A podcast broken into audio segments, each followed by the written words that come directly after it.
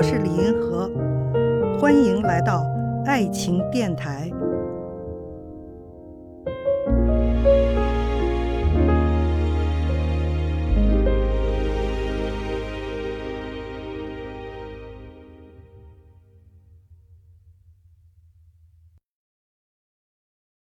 怎么看待女人最大的自律是不随便生孩子这句话？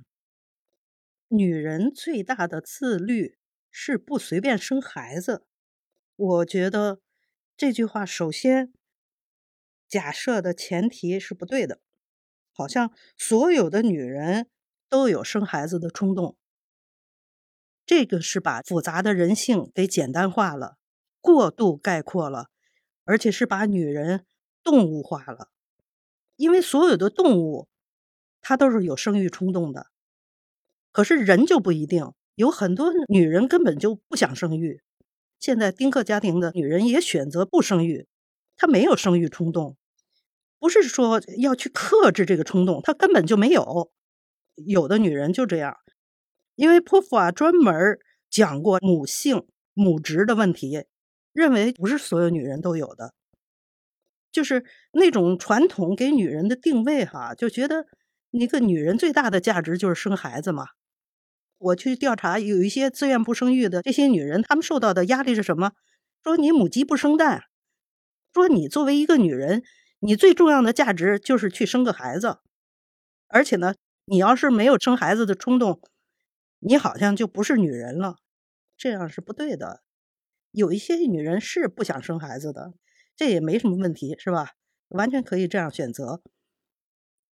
第二个呢，就是说这个话错在哪儿呢？男人的自律，他是不是也应该包括不随便生孩子呀？生孩子是俩人的事儿，你作为一个男性，你也不能够随便的生育吧？你像这个过去传统社会，我们中国好多女人都生十几个孩子，从结了婚开始生，一直生到停经。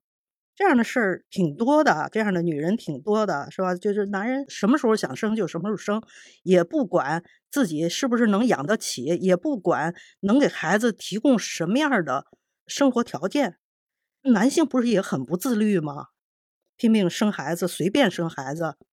我觉得中国计划生育是非常伟大的一件事情，应该搞计划生育，因为中国已经是世界人口第一大国。中国人都太生孩子太随便了，就是老是按照本能的冲动哈，能生多少就生多少，不能这样。而且你生下来以后，把咱们的那个人均 GDP 拉的太厉害了，咱们总的那个 GDP 已经是世界第二了，但是咱们人均还在第七十多位呢吧？这不就是人口太多了吗？不光是女性的问题吧？不管是男性女性，都在那儿一点都不自律的，拼命的随便的生孩子，这样的咱们才成了世界的人口第一大国呢。我觉得应该是尽量的少生点孩子，克制一点儿，有计划的生孩子，看看你能不能养得起，看看这国家的人口是不是太多了。